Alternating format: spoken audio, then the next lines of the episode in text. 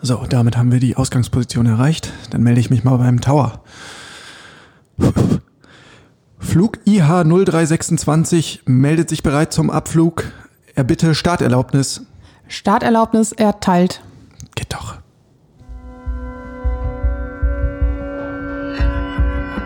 Immer härter. Der Podcast der Berliner Morgenpost. Tja, da soll noch mal jemand behaupten, in Berlin und Brandenburg würden sich die Leute da irgendwie schwer tun. Anders als der FC Bayern gehen wir mit dem Immer härter Podcast planmäßig on air und damit herzlich willkommen zur neuen Folge Staffel 03. Folge 26 mit meiner Wenigkeit Jörn Lange und am zweiten Mikrofon begrüße ich nicht den Kollegen Färber, ausnahmsweise, der weilt im Urlaub, schöne Grüße, falls du zuhörst, sondern die geschätzte Kollegin Inga Bödeling. Hallo Inga. Hallo Jörn. Es ist bitterkalt in Berlin, draußen äh, schneit es und windet es, aber das Hertha-Herz, das ist gewärmt. Dann, denn am Freitag gab es ein mutmachendes Spiel, auch wenn es verloren ging. 0 zu 1 gegen den FC Bayern. Aber Inga, ich glaube, auch du hast einen eher positiven Eindruck mitgenommen, oder? Absolut. Äh, ich würde sagen, ich hatte schon so viel Spaß wie lange nicht mehr beim Hertha-Spiel zuzugucken. Ähm, ich, du warst im Stadion, du hast äh, extrem gefroren wahrscheinlich, aber ähm, äh, du sagst es gerade, es war trotzdem ein bisschen herzerwärmend. Ja, also äh, total unterhaltsam wie lange nicht im Olympiastadion. Ähm, es war jede Menge Tempo drin, auch direkt von, von Beginn an. Ähm, und es blieb ja auch spannend bis zur letzten Sekunde wirklich. Aber da sprechen wir gleich noch im Detail drüber. Ja, aber äh, trotz dieser Niederlage ähm, kann man, kann man eigentlich nur viele mutmachende Aspekte mitnehmen. Ähm, da steht wieder eine Mannschaft auf dem Feld die zusammenarbeitet, die Abstände zwischen den Spielern, zwischen den Mannschaftsteilen stimmen wieder. Und die Hertha-Profis und auch Trainer Paul Dardai haben es im, im, Nachhinein äh, natürlich auch selbst so formuliert und versucht, diesen, diesen optimistischen Flow mitzunehmen. Wenn man so jetzt weiterspielt, dann kommen die Punkte schon irgendwie von selbst. Besonders bezeichnend fand ich auch die Aussage von Dardai, dass er gesagt hat, es war nicht Kampf, sondern Fußball über weite Strecken. Fand ja. ich schön, weil genau das, den Eindruck hatte man auch. Ja, und man sieht anders als unter Bruno Labbadia ähm, wieder eine klare Idee. Das ist schon mal ein signifikanter Unterschied.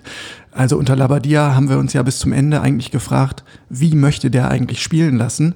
Ähm, er hat immer wieder auf, auf sein Streben nach äh, Flexibilität verwiesen, aber das ging halt nicht auf, dieser Plan. Ganz anders die Marschroute von Paul Dardai, die sehr simpel ist, nämlich im Moment und gerade gegen einen Gegner wie den FC Bayern tief stehen und dann schnell kontern. Aber ähm, es ist eine klare Handschrift zu erkennen und ich habe das Gefühl, dass es den Spielern auch gut tut, dass sie einen ganz einfachen, klaren Plan an der Hand haben und den umsetzen können.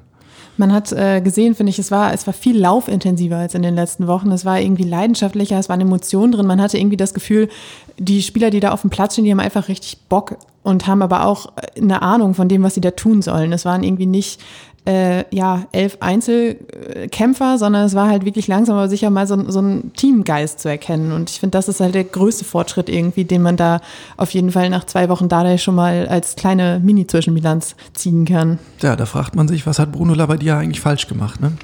Was, was war in seiner Ansprache? Hatte er zu wenig Geduld? Hat er den falschen Sound gefunden oder nicht den richtigen? Paul Dardai weiß es auch nicht so richtig. Er sagt, vielleicht bin ich so streng, vielleicht bin ich so gemein, vielleicht bin ich so ein komischer Typ, aber mm, es fällt ja auf. Also selbst ähm, diese, diese Offensivfreigeister wie Dodi Luke Bacchio oder Matthäus Kunja, die ackern nach hinten ähm, und reiben sich auf, stellen sich in den Dienst der Mannschaft. Das hat es unter Labadia zwar auch gegeben, aber eigentlich nur punktuell. Und jetzt hält es schon zwei Spiele in Folge. Das macht auch Mut, oder Inga? Das macht auf jeden Fall Mut. Ich habe gerade noch gedacht, dass es wahrscheinlich auch so ist, dass Labadia ja auch mit ganz anderen Ambitionen gestartet ist, mit ganz anderen Vorgaben. Äh, es sollte irgendwie die Europa League her mindestens.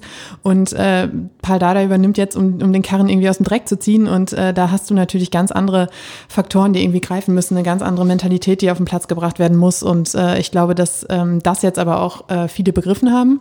Und äh, zum Stichwort Mutmacher, ich glaube halt auch einfach, dass das viel in den Köpfen jetzt ausmacht. Also klar, man hat nicht gewonnen, man hat keine Punkte geholt. Das ist nicht das, das Ideale, aber du weißt, du kannst es irgendwie. Und gegen einen Gegner, der vielleicht dann nicht so spielstark ist wie der Rekordmeister, könnte es dann natürlich auch anders ausgehen am Ende. Ja, das ist ein spannender Punkt. Da gehen wir äh, später noch ein bisschen genauer drauf ein, auch auf diese taktischen Änderungen und diese, ja, die Änderungen in der, in der grundsätzlichen ähm, Spielweise.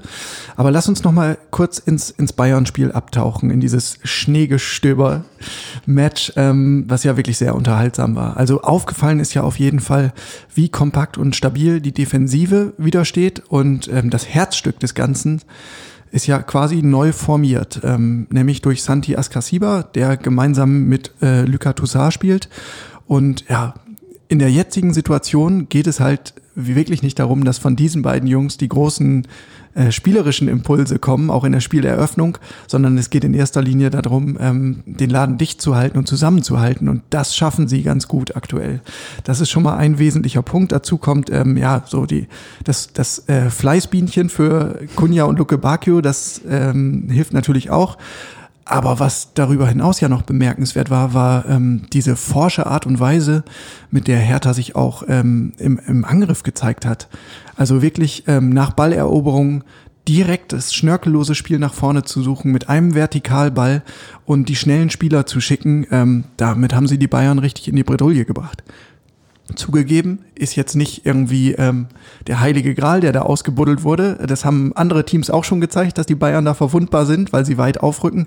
Aber Hertha hat eigentlich gut umgesetzt und kam dann ja auch zu zwei herausragenden Chancen im Laufe des Spiels. Einmal ganz am Anfang, ähm, Dodi Luke Bacchio, einmal ganz am Ende, Matthäus Kunja. Hättest du den gemacht, Inga? Hand aufs Herz? Hand aufs Herz, ich glaube nicht. Ich wäre wahrscheinlich nicht mehr in die Position gekommen, in der Kunja war. Aber ähm, es wurde ja aber du bist doch, du bist doch Ex-Läuferin, also am Tempo kannst ja nicht gelegen ja, haben. Ja, Ex-Läuferin, aber halt ohne Ball. aber ähm, Kunja ist, es wurde ja viel diskutiert über Kunjas äh, Entscheidung und äh, Dada hat ihn ja auch ein bisschen Schutz genommen und meinte, naja, er konnte wahrscheinlich auch einfach nicht mehr laufen oder äh, ihm fehlt halt auch einfach die Kraft. Ähm, ich finde es auch irgendwie ein bisschen vermessen, so eine Entscheidung am Ende des Spiels irgendwie als äh, schlecht zu beurteilen oder so, weil wenn das Ding reingegangen wäre, hätten ihn alle als wahnsinniges Genie gefeiert. Und äh, er hat es versucht, es hat nicht geklappt, es hat nicht gepasst, aber ähm, die Entscheidung an sich, also ich fand sehenswert, auch wenn er nicht reingegangen ist. Ja, der gute alte Konjunktiv, ne? Wäre das ja. Ding reingegangen. Was für ein Schlitzohr, was für ein genialer Einfall. Nach 90 Minuten hat er noch die Huspe, so ein Ding zu machen. Ja, nee, leider knapp vorbei. Ähm, und es war natürlich auch durch diesen Zeitpunkt ähm, dann ungemein dramatisch. Äh, Matthäus Kunja konnte es selbst nicht fassen. Ähm, ihm ist alles aus dem Gesicht gefallen. Auf der Tribüne, alle Beobachter dachten auch, das kann ja wohl nicht wahr sein. Nun denn, ähm, sprechen müssen wir auch über das Gegentor, weil das war jetzt, ähm, ja, ich sag mal, nicht unbedingt glamourös und äh, wie am Reißbrett vorgezeichnet herausgespielt von den Bayern, sondern ähm, da war mächtig Dusel mit im Spiel. Ein Schuss von Kingsley Coman von der äh, linken Strafraumkante oder vom linken Strafraumeck, abgefälscht vom grätschenden Niklas Stark und dann ditcht der Ball einmal auf und segelt im hohen Bogen über Rüne Jahrstein der ist ja schon 1,92 Meter und ich weiß nicht, was er für eine Spannweite hat, aber er hat wirklich seine, seinen Arm und seine Finger bis zum letzten gestreckt aber er sollte nicht mehr rankommen. Das war klar, das war richtig, richtig unglücklich, das Tor. Aber ich finde gleichzeitig, weil wir vorhin beim Stichwort Mutmacher waren, zeigt es aber auch, dass die Defensive den, den äh, Angriff der Bayern eigentlich ziemlich gut im Griff hatte. Weil, ähm, du, wie du gerade gesagt hast, es war kein am Reißbrett entworfener Angriff. Sie brauchten irgendwie so ein, so ein Glücksding, um in Führung zu gehen. Und äh, bis dahin hatte man eigentlich alles ziemlich gut im Griff. Das ist halt genau das, was du vorhin meintest mit der stabilen Defensive. Und äh, da ist nämlich auch nochmal der Punkt, äh, Kunja und auch Luke Bacchio, du meintest vorhin die Fleißbienchen, sie haben halt endlich auch mal irgendwie mit zurückgearbeitet, haben sich nicht nur da vorne als Einzelkönner äh, zeigen wollen, sondern haben sich, wie man das immer so schön sagt, in den Dienst der Mannschaft gestellt. Und ähm, das finde ich ist auch irgendwie was, was zeigt, dass Paldada offensichtlich auch die richtige Ansprache gefunden hat, weil die beiden waren ja unter Labadia dann doch immer eher so die Sorgenkinder. Und jetzt ähm, sind sie mit dabei, sind sie mittendrin. Und ähm, dann schafft man es halt auch mal irgendwie die Bayern über ja schon weite Strecken des Spiels irgendwie zu etwas kreativeren äh, Lösungen zu zwingen. Ja, also unverdient war dieses Tor sicherlich nicht. Äh, so weit darf man nicht gehen, aber es war schon in der Entstehung ähm, sehr, sehr glücklich. Ähm, es gab noch eine zweite Szene, als es richtig turbulent wurde im, im Berliner 16er, nämlich ein Elfmeter. Da kommt äh, Rüne Jahrstein aus dem Tor. Es war vorangegangen ein Steckpass von Robert Lewandowski auf Leroy Sané. Ähm, ja, und dann kommt es zum Kontakt und zum Elfmeterpfiff. Und dann hält Rüne Jahrstein aber den Elfmeter von Lewandowski. Inga, aus deiner Sicht, ist er jetzt deswegen ein Held oder war es das Mindestmaß an Wiedergutmachung, weil er den Elfmeter auch selbst verschuldet hat? Also so ganz ähm, prinzipiell gesagt, hat er ja eigentlich nur seinen Job gemacht. Ja. Also ich meine, dafür ist er ja da. Aber äh, generell, glaube ich, ist es schon ähm, ein Ding, also gegen Lewandowski einen Elfmeter zu halten, weil sonst ist es, glaube ich, ganz oft so die, die mentale Einstellung, der Torwart steht im Tor, Lewandowski vor ihm, ja, schaffe ich sowieso nicht, weil Weltfußballer und der trifft da sowieso jeden und äh, von daher war es auf jeden jeden Fall klar, das Mindestmaß an, an äh, Wiedergutmachung, aber auch so ein kleines Signal an, an den Rest seiner Mannschaft. So, hey, wir müssen uns hier nicht ergeben, wir können auch noch weiter kämpfen und hier ist was drin. Und das fand ich eigentlich ein ganz, ganz schönes Signal und auch was, was ähm, was so ein bisschen neu war, weil in den vergangenen Spielen war es ja häufig so, dass nach dem ersten Gegentor oder nach dem ersten kleinen Rückschlag die Köpfe nach unten gingen. Und das war irgendwie immer so das Problem bei Hertha diese Saison, dass man relativ schnell das Gefühl hatte, sie haben jetzt jegliche Hoffnung verloren. Und äh, das war da nicht so. Und das fand ich eigentlich auch eine nette, nette Entwicklung und Abwechslung mal. Ja, bin ich total bei dir. Also es war eine, eine Szene mit einer totalen Signalwirkung. Ne? Ähm, du, du hast das richtig gesagt. Also bei Lewandowski hat man eigentlich das Gefühl, ein Elfmeter ist dann immer nur Formsache. Ähm, und Jahrstein hat dann aber bewiesen, dass man sich seinem Schicksal nicht ergeben muss, sondern man kann dagegen ankämpfen und äh, so häufig verschießt der Lewandowski nicht. Ich habe jetzt die konkrete Zahl seiner Versuche nicht mehr im, im Blick, aber ähm, ich glaube, es ist zwei Jahre her, dass er mal gescheitert ist vom Punkt. Und er schießt ja dann in der Regel, ähm, tritt er ja an, wenn es bei den Bayern Elfer gibt. Nee, das war gut und ich glaube, ähm, tolles Signal an die Mannschaft. Ähm, und irgendwie äh, ja, stärken solche Situationen ja auch den Glauben daran, dass, dass vieles möglich ist. Ähm, dass man sich nie aufgeben sollte. Unterm Strich bleibt natürlich die Frage, äh, 0 zu 1 ist 0 zu 1, anders ausgedrückt 0 Punkte. Was ist dieses Spiel denn jetzt wert, Inga? Naja, wie du es gerade sagst, auf dem Papier erstmal nichts. Oder beziehungsweise in der Tabelle. Also du hast null Punk Punkte geholt, du bist keinen Schritt weitergekommen in der Tabelle. Im Gegenteil, ich glaube, dadurch, dass. Nicht mal gegen die Bayern können sie gewinnen. grauenvoll. Äh, dadurch, dass äh, Mainz gegen Union gewonnen hat, ist es, glaube ich, auch noch ein bisschen enger geworden da unten im Tabellenkeller. Ähm, aber ähm, wenn man das mal irgendwie wegnimmt, im, ich glaube im Kopf und äh, für die Mentalität ist das eine ganze Menge wert, was da passiert ist. Und ähm, ich glaube, dass das auch ein Aufschwung sein kann, dass es Selbstvertrauen gibt, aber dass es sich jetzt auch zeigen muss, ob man das konservieren kann, weil ich meine, Spiele gegen die Bayern, gute Spiele gegen die Bayern hatten wir in der Vergangenheit öfter. Schön, dass du das ansprichst. Ich, also mit, mit Michael bin ich ja immer in dem Good Cop, Bad Cop ähm, Spielchen. Da wollte ich gerade jetzt äh, ein bisschen schlechte Laune verbreiten und daran erinnern, auch unter Ante Czovic, auch unter Bruno Labbadia gab es sehr mitreißende Spiele gegen die Bayern. Aber gebracht hat es am Ende dann auch nicht viel, beziehungsweise danach kamen meistens dann wieder irgendwelche Dämpfer. Deshalb gilt es halt jetzt eigentlich auch das so ein bisschen diesen Aufschwung zu bestätigen. Und äh, da bin ich gespannt, ob sie das hinkriegen. Genau so ist es. Der nächste Gegner heißt Stuttgart. Da sollte dann vielleicht schon was gehen. Zumindest ein Punktgewinn wäre dann, wär dann äh, hilfreich. Okay. Inga, was ja noch sehr markant war, waren die Äußerungen von Paul Dardai sowohl im Vorfeld des Spiels als auch danach. Ähm, da hat er nämlich nochmal darauf verwiesen, dass er jetzt nach den zwei Wochen, die er in Charge ist, den Eindruck gewonnen hat, hm, Ballbesitz, Fußball, das ist mit diesem Hertha-Kader ähm, eigentlich nicht möglich. Stattdessen sieht er ganz klar eine Umschaltmannschaft, wenn nicht sogar eine Kontermannschaft. Genau, er hat gesagt, systematisches Pressing funktioniert absolut nicht mit dem Personal, das er hat. Ähm, Finde ich auch eine bemerkenswerte Aussage nach zwei Wochen. Also dass äh, das, was da monatelang versucht wurde, er in zwei Wochen irgendwie aushebelt, finde ich auch Mut, ein mutiger Ansatz, aber es hat ja gezeigt, also er hat ja gezeigt, dass es, ähm, dass er im Recht ist. Ähm, was halt wirklich äh, quasi essentiell war jetzt für das, was er gemacht hat, war, er hat einfach eine unglaublich stabile Mitte ähm, ja, kreiert und äh, mit schnellen äh, Läufen nach vorne. Das war so seine Idee dahinter und äh, ich könnte mir vorstellen, dass es halt gegen Mannschaften, die jetzt nicht unbedingt Tabellenführer sind, auch ganz gut funktionieren würde. Ja. Ich muss sagen, ich war im ersten Moment ein bisschen irritiert, ähm, weil ich es nicht so ganz nachvollziehen konnte, bis Paul Dardai das dann ein bisschen ausführlicher erklärt hat, nämlich am Sonnabend. Weil ursprünglich hat er gesagt, wir haben keine, nicht die Spieler für Ballbesitzfußball. Da dachte ich, na ja, also du hast im Mittelfeld jetzt ähm, diesen Gendosi, der kann eigentlich ganz gut Fußball spielen. Luka Toussaint wurde auch als spielstärker Sechser geholt. Wladimir Darida kann eigentlich auch ganz gut mit dem Ball umgehen und hat ein Spielverständnis. So, dazu Kunja. Also, das sind ja durchaus Leute, mit denen man Fußball spielen kann. Ähm, aber du hast es äh, richtig, richtig erwähnt. Ähm, Paul Dardai ging es in erster Linie um das Pressingverhalten. Und darüber haben wir schon in den, in den Labadia-Wochen und Monaten häufig gesprochen, dass das mit Spielern wie Matthäus Kunja und äh, Dodi Luke Bacchio nicht so einfach ist. Äh, Paul Dardai hat da von Fußballkulturen gesprochen. Ähm, und das hat eben, also so ein Pressing hat viel mit, mit taktischer Disziplin und ähm, mit Galligkeit und Einsatzwillen zu tun. Und ähm, die Stärken von Dodi Luke Bacchio und Matthäus Kunja sind halt nun mal andere. Und äh, das hat er relativ klar erkannt. Und ja, hat der Mannschaft jetzt ähm, ein neues Gesicht gegeben. Und, und äh, das hat man ja auch gesehen, also wirklich, dass es, dass es eben genau das fruchtet, also dass äh, er bei Kunja und Luke Bacchio die Stärken halt wirklich eher in diesen schnellen Läufen gesehen hat, weil genau so sind die beiden Torchancen entstanden. Die beiden sind nach vorne geflitzt, hatten da ihre äh, relativ äh, exponierten Chancen und äh, das ist ja genau das, was das Hertha braucht. Und äh, wenn er dann nicht unbedingt Manuel Neuer am Tor steht, kann das auch funktionieren. Und äh, von daher glaube ich, dass das ähm, gar keine so schlechte Umstellung ist. Die große Frage wird dann natürlich, wie funktioniert das gegen die Mannschaften, die nicht so spielstark sind wie die Bayern, die nicht so weit aufrücken. Weil das war ja eigentlich auch ein, ein durchgängiges Manko in Paul Dardais erster Amtszeit.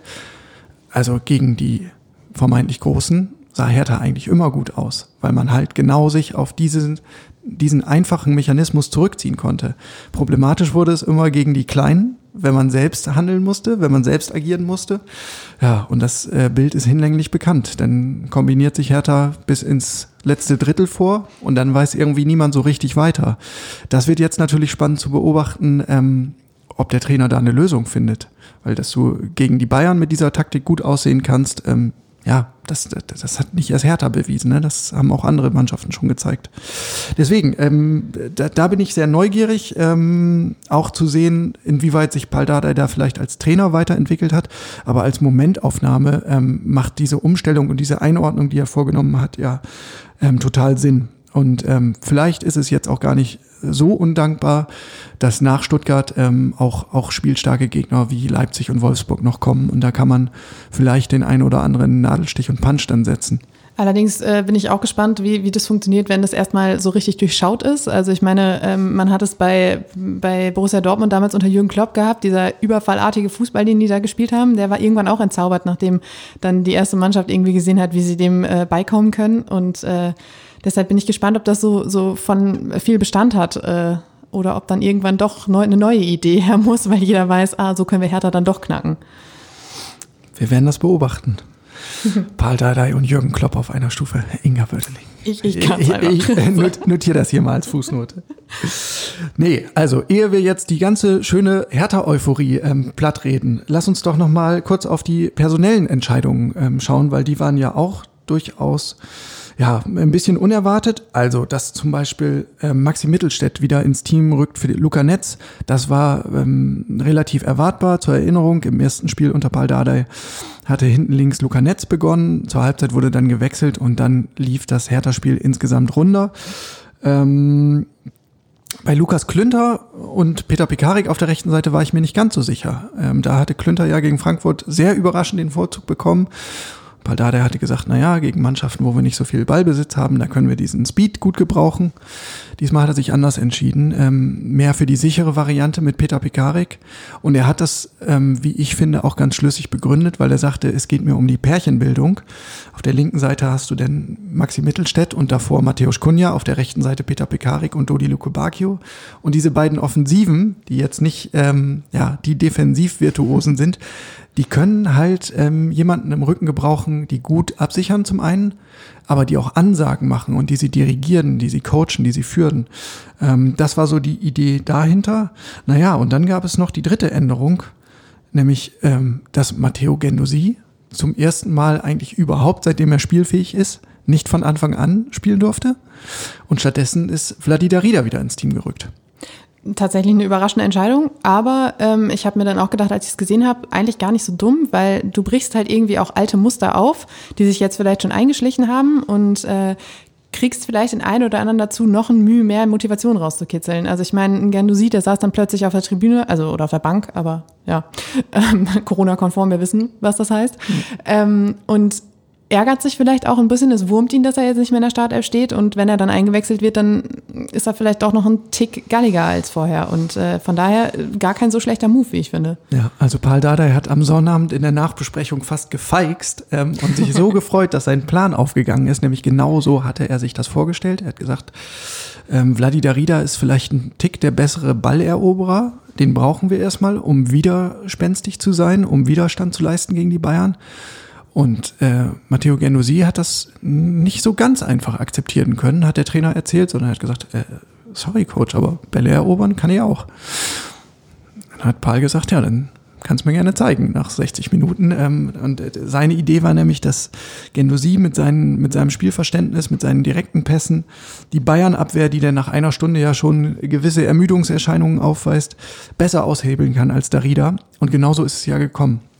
Gendosi und äh, Nemanja Radonjic kamen als erste Joker nach einer Stunde und die haben das Spiel ja komplett gedreht. Die haben ja ähm, Hertha richtig in, in so eine Drangphase katapultiert sozusagen. Ähm, Gendosi mit so Quarterback-artigen Pässen und Radonjic mit, seinen, mit seinem Tempo und seinen Dribblings auf der linken Seite. Insofern ist dieser Plan total aufgegangen. Ähm, und ich glaube, auch das ist nicht ganz unwichtig ähm, für, für das ganze ja, Verhältnis auch zwischen Trainer und Mannschaft. Weil jedes Mal, wenn sowas passiert, ja, wenn der Trainer sich im Nachhinein hinstellen kann und sagen kann, Leute, ich hab's euch doch gesagt. Und genauso ist es gekommen. Ähm, dadurch entsteht natürlich Vertrauen auf Seiten der Spieler und dann sind sie eher bereit, ähm, den Ideen und den Anweisungen des Trainers zu folgen. Du hast ihn auch äh, gerade schon angesprochen, Radonjic. Ähm, ich glaube, dass äh, auch da nämlich äh, Dada schon ziemlich gute Arbeit geleistet hat, weil man hatte irgendwie das Gefühl, der brauchte null Eingewöhnungszeit. Und das in einer Mannschaft, bei der seit Monaten darüber gesprochen wird, dass sie irgendwie alle noch Zeit brauchen und Findungsphase und keine Ahnung. Und dann kommt er und flitzt dann einfach schon mal da rum und äh, man denkt sich so, okay, er ist angekommen, alles klar. Und das hat Dada ja auch gesagt, dass er schon in der Kabine angekommen ist und man das Gefühl hat, er ist irgendwie schon 100 Jahre da. Also fand ich sehr bewundernswert und das ist offensichtlich einer, der relativ schnell helfen kann. Fragt man sich wieder, was haben uns Bruno Labbadia und Michael Preetz da für Probleme eingeredet in den letzten Monaten? Ne? Sind gar keine. Kommt drauf an, was man draus macht. Nein, ähm, war, ein, war ein starkes Debüt, aber da muss ich auch mal wieder in die, in die Bad Cop-Rolle schlüpfen. Äh, tut mir leid, aber er ist nicht. Du wolltest vorhin die Hertha nicht platt reden. Ich habe nur versucht, dieser Forderung zu folgen. er ist nicht der erste Außenbahnspieler, ähm, der einen furiosen Start hingelegt hat. Ich erinnere mich an äh, Matthew Leckie. Matthew Leckie hat in seinen ersten Spielen für Hertha ein Tor nach dem nächsten geschossen und man dachte, hui, das ist ja einer, der kann ja richtig helfen. Also ich will nur sagen, ähm, genießt das ein bisschen mit Vorsicht, wie das ganze Ergebnis gegen die Bayern oder das ganze Spiel gegen die Bayern. Mhm. So eine Leistung, ähm, das muss, will erstmal bestätigt werden. Ähm, und dass Spieler, die neu in einen Verein kommen, ähm, erstmal loslegen wie die Feuerwehr, ist ja klar. Also es gilt, sich einen Namen zu machen. Man will sich ein Standing erarbeiten. Und natürlich sind da alle Regler erstmal auf 10.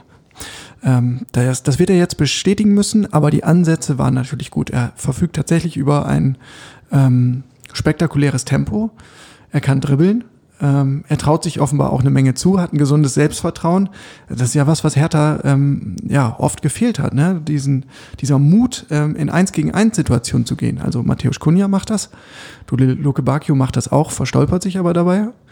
Javairo Del Rosun ist ständig verletzt. Und jetzt hat man mit Nemanja Radonjic ähm, eine neue Option.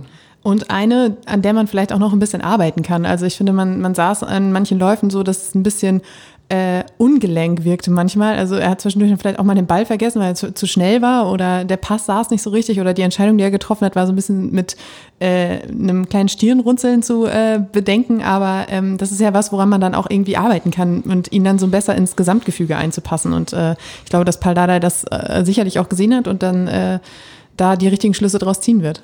Ja.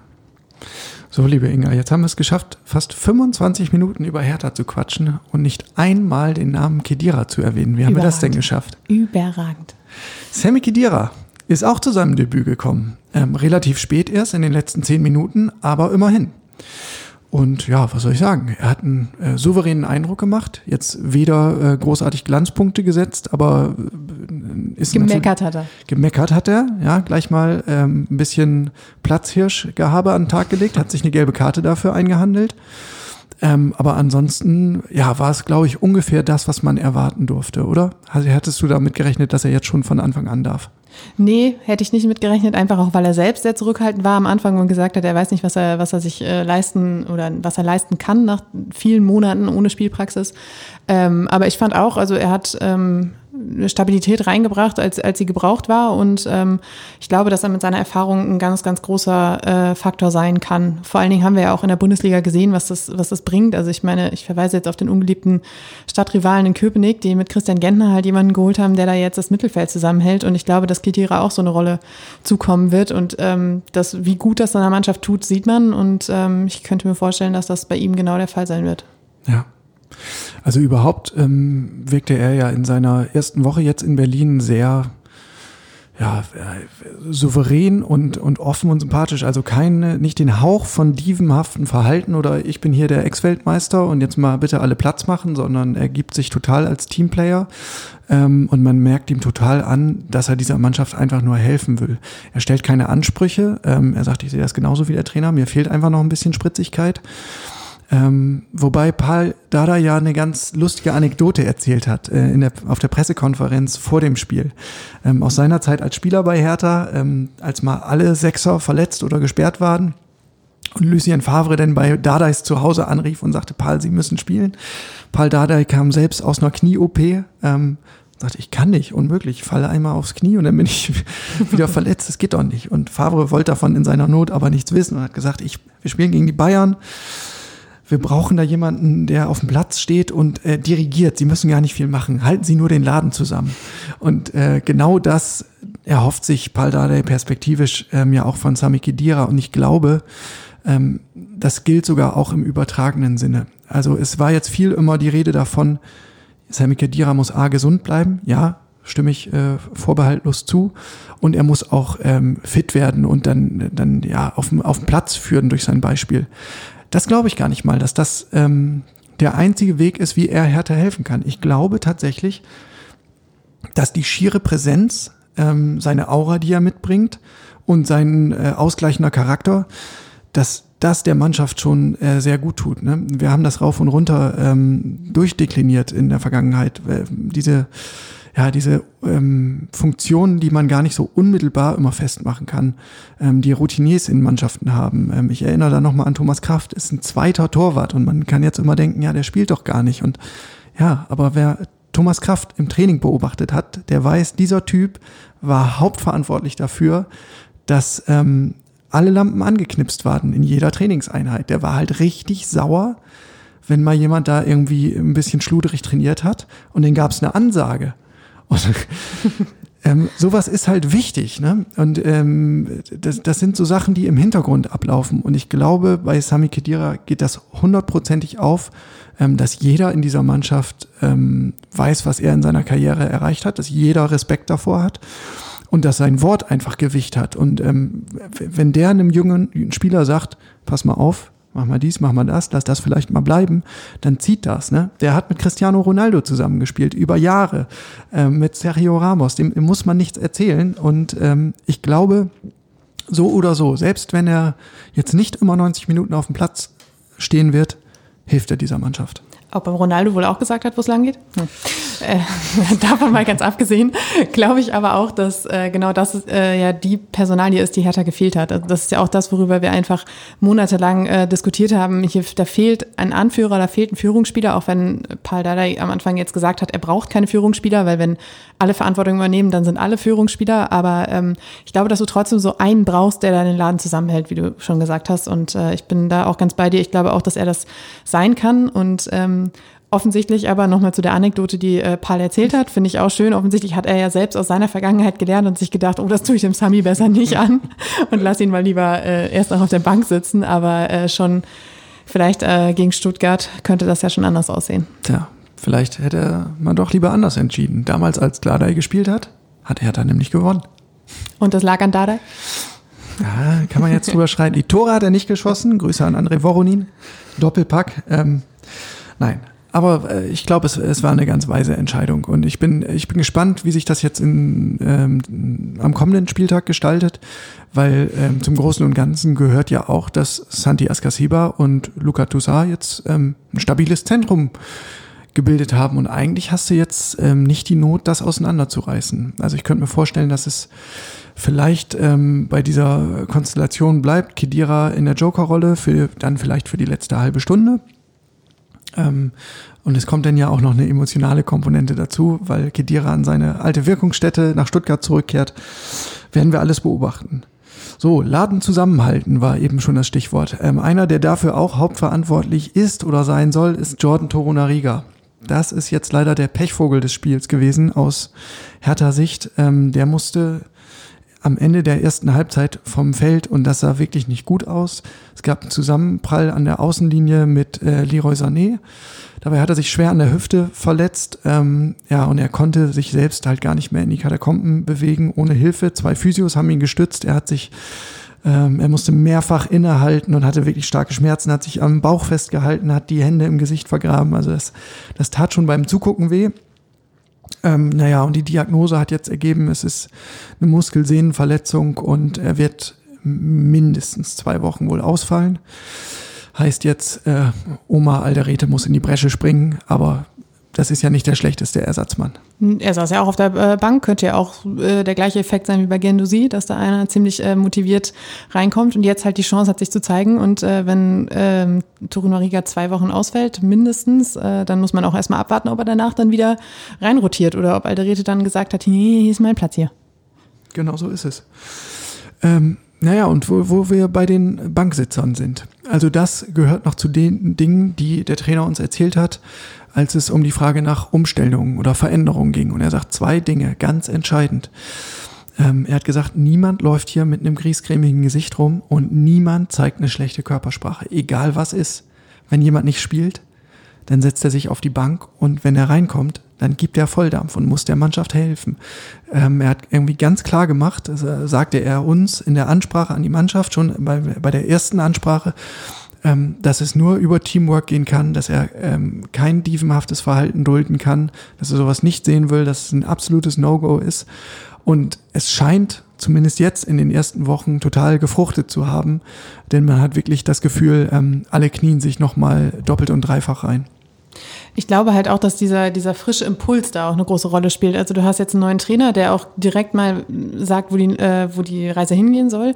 Und du hast einfach diesen relativ großen Umbruch auch durch Prets Abgang. Das heißt, dass irgendwie auch offensichtlich jetzt vielleicht jeder verstanden hat, worum es eigentlich geht und was wir jetzt eigentlich irgendwie ähm, äh, ja, erreichen müssen, dass, dass wir Abstiegskampf haben, dass hier nicht mehr von Europa geträumt wird. Und äh, ich glaube, dadurch, dass jetzt der Trainerwechsel kam, ist das jedem bewusst. Und so kann jetzt jeder genau dem folgen, was Dada sagt und äh, hoffen, dass das in die richtige Richtung geht. ja, voll.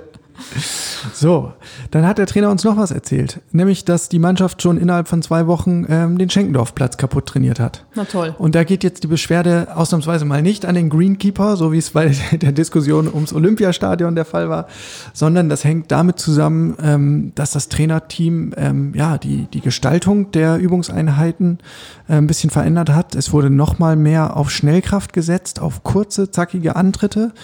Ähm, also sehr spielnahe Situationen. Ähm, auch wurde ganz viel auf, auf engem Raum ähm, trainiert, wo es auch dann darum geht, dass man ähm, ja in sehr spielnahen Situationen unter Druck ist, schnelle Entscheidungen finden muss. Naja, und diese vielen kurzen Antritte haben halt zur Folge, ähm, dass die beiden Trainingsplätze wohl mehr oder weniger umgegraben sind. Wir als Journalisten dürfen zurzeit ja nicht zugucken, ähm, aber ich, ich glaube dem Trainer das mal. Ähm, wir haben ja auch gesehen, wie er in der Vergangenheit gearbeitet hat.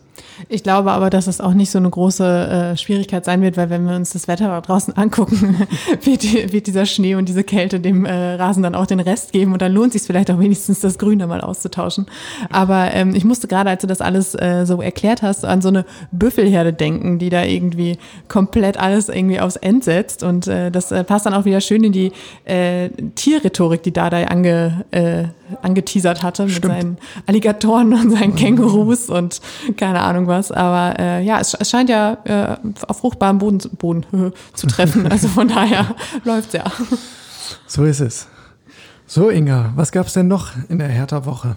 Ach ja, Jens Lehmann hat sich mal wieder zu Wort gemeldet. Mitglied des Aufsichtsrats. Ähm, und er hat versucht, eine Lanze zu brechen für seinen Chef, für Lars Windhorst.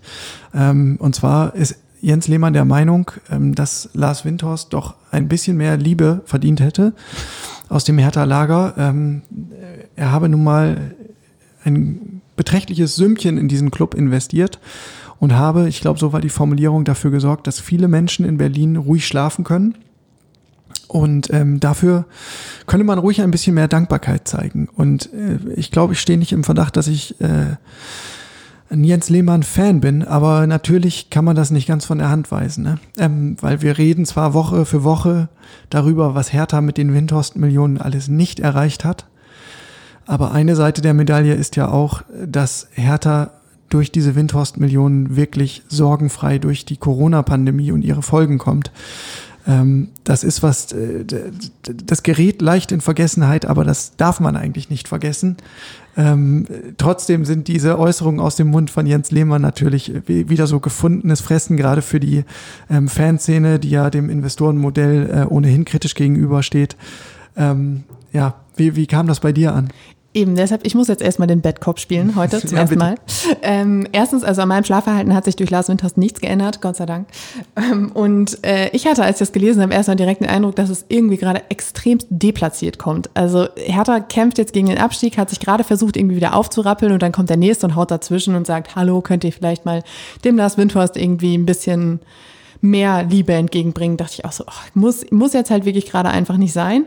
Und äh, was ich dann auch dachte, ist, dass es ja tatsächlich eigentlich nicht so ist, dass man ähm, den Investor an sich kritisiert, sondern es war ja in den letzten Monaten einfach immer so, dass diese Kommunikation und diese, diese, ja, ich, ich weiß nicht, wie ich es nennen soll, aber diese ähm, Giftpfeile, die da manchmal so abgefeuert wurden, ähm, irgendwie eher das waren, was gestört hat. Und das ist ja auch das, was Carsten Schmidt sich relativ schnell auf, auf die Agenda geschrieben hat und was er ändern wollte und was er ja auch mit einem persönlichen Gespräch angegangen ist. Und ähm, das heißt aber ja nicht, dass man irgendwie nicht wertschätzt, dass er da Millionen reingepumpt hat. Also ich, ich denke schon, dass die Wertschätzung da ist, aber ich weiß jetzt nicht, ob es das besser macht, wenn man das irgendwie öffentlich wöchentlich bekundet oder so. Ja. Also ja, zumal Carsten Schmidt ja nicht nur das äh, direkte Gespräch mit Lars Windhorst und Jens Lehmann gesucht hat, sondern sich auch öffentlich geäußert hat in die Richtung, äh, dass man sehr, sehr glücklich sei über die Partnerschaft ähm, und dass man die Expertise aus dem Hause Windhorst äh, schätzt und gerne nutzen möchte. Also eigentlich gab es nicht so wirklich den Anlass, aber ähm, es unterstreicht auf der anderen Seite auch eine Äußerung, die Jens Lehmann schon vor ein paar Monaten mal im Doppelpass ähm, getroffen hat. Da hat er nämlich relativ frei darüber spekuliert, ähm, dass es Lars Windhorst bei seinem Investment auch um, um gesellschaftliche Anerkennung geht. Also darum, ähm, ja, irgendwie, dass sein, dass sein Name irgendwie ähm, noch bekannter wird, dass er ähm, auch, ja, so, ich sag mal, in High Society Kreisen nochmal anders gesehen wird.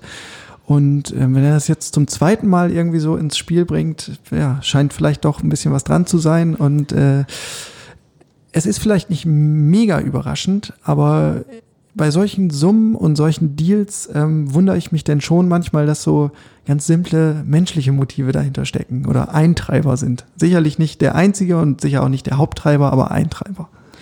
Ich glaube aber, um, um diese Anerkennung, um diese gesellschaftliche Anerkennung zu kriegen, brauchst du halt auch einfach sportlichen Erfolg. Und ich denke, dass Windhorst von vornherein klar war, dass das halt auch einfach ein Risikoinvestment ist, was er da macht. Weil ich meine, es ist immer noch Fußball, es ist immer noch Sport. Da weiß niemand, wie es vorher ausgeht. Und nur weil du da Millionen reinpumpst, heißt das nicht automatisch, dass es halt auch nach oben geht. Ich meine, das äh, mussten sie in anderen großen Clubs äh, schon feststellen. Ich meine, in Paris pumpen sie seit Jahren Millionen rein und haben immer noch nicht die Champions League gewonnen. Was für Pier.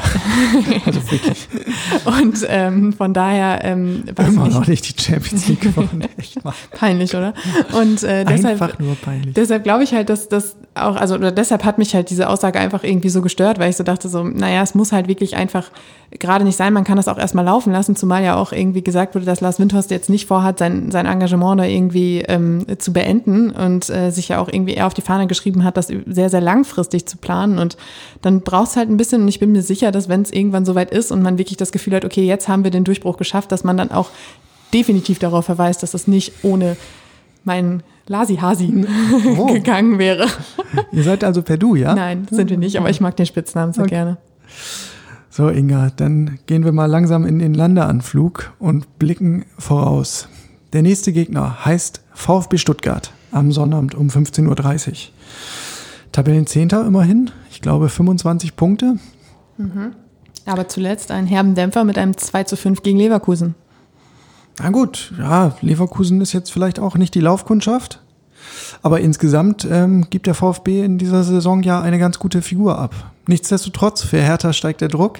Jetzt sind so diese beiden, ja, äh, die, die Warmwerdespiele für Dardai vorbei gegen Frankfurt und gegen die Bayern, wo man nicht wirklich auf Zählbares hoffen durfte. Gegen Stuttgart sieht das anders aus. Da muss jetzt eigentlich mal was rumkommen, oder? Auf jeden Fall. Vor allen Dingen ähm, darf man ja auch nicht vergessen, dass es ein Aufsteiger ist. Auch wenn dieser Name irgendwie gefühlt extrem etabliert ist in der Bundesliga, es ist immer noch ein Aufsteiger. Und ähm, es ist genau das, was ich vorhin schon mal gesagt habe. Jetzt zeigt sich, äh, ob dieser Aufschwung tatsächlich einer ist oder ob das nur so ein kurzes, kurzes Zwischenhoch war, ähm, was wieder dem Spiel gegen Bayern geschuldet war. Aber ähm, das zum Thema Erfolgsdruck, da bin ich auch deiner Meinung. Also vor allen Dingen, wenn man noch diese Punkteklausel im Hintergrund hat, die da ausgegeben wurde, die irgendwie an die Öffentlichkeit geraten ist, die Dada erfüllen muss. Da muss langsam geliefert werden, sonst sieht es ganz düster aus. Und äh, das erhöht den Druck natürlich noch enorm. Schritt für Schritt, sage ich mal. Ich glaube, die Punkte Klausel, die ist gerade bei Paul Dardai ganz weit im Hintergrund. Es geht jetzt wirklich erstmal darum, endlich Zählbares einzufaden. So, damit wollen wir es gut sein lassen für heute und für diese Woche. Wir melden uns wieder am nächsten Montag. Das ist dann der 15. Januar. Wir verabschieden uns. Ich sage danke, liebe Inga. Danke, lieber Jörn. Euch da draußen eine gute Woche. Zieht euch warm an, ja. Friert nirgendwo fest oder äh, bleibt mit eurem Kfz stecken oder dergleichen.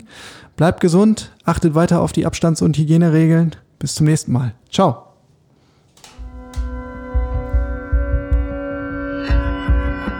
Immer härter. Der Podcast der Berliner Morgenpost.